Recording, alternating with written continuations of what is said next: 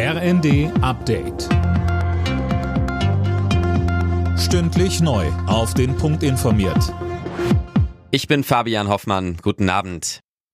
Nach dem Rücktritt von Verteidigungsministerin Lambrecht wird über ihre Nachfolge debattiert. Derzeit ist noch unklar, wer den Posten übernimmt. Im Gespräch sind unter anderem SPD-Chef Klingbeil und die Wehrbeauftragte des Bundestags Högel.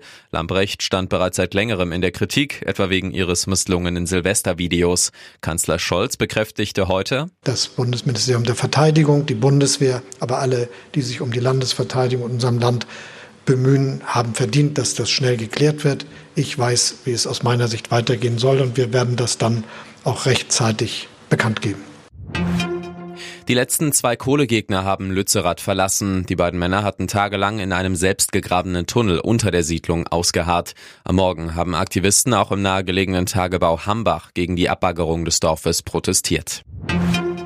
Tausende Menschen warten in Deutschland gerade auf ein Spenderorgan, doch es gibt immer weniger Transplantationen. Im vergangenen Jahr spendeten etwa 900 Menschen nach ihrem Tod ein Organ, knapp sieben Prozent weniger als im Jahr davor. Ein ernüchterndes Fazit, so Axel Ramel von der Deutschen Stiftung Organtransplantation.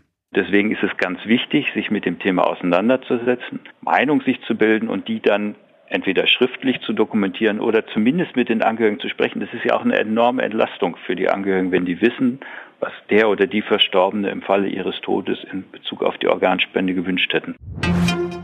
Im schweizerischen Davos treffen sich seit heute wieder hunderte Politiker und Firmenchefs zum Weltwirtschaftsforum. Diskutiert wird unter dem Eindruck des Ukraine-Kriegs, der Klimakrise und des schwächelnden Welthandels, meist hinter verschlossenen Türen, was Gegner des Forums immer wieder kritisieren. Die Polizei in Italien hat den meistgesuchten Mafiaboss des Landes festgenommen. Der Chef der sizilianischen Cosa Nostra, Matteo Messina Denaro, wurde in Palermo verhaftet. Denaro war 30 Jahre auf der Flucht. Wegen Mordes soll er eine lebenslange Haftstrafe absitzen. Alle Nachrichten auf rnd.de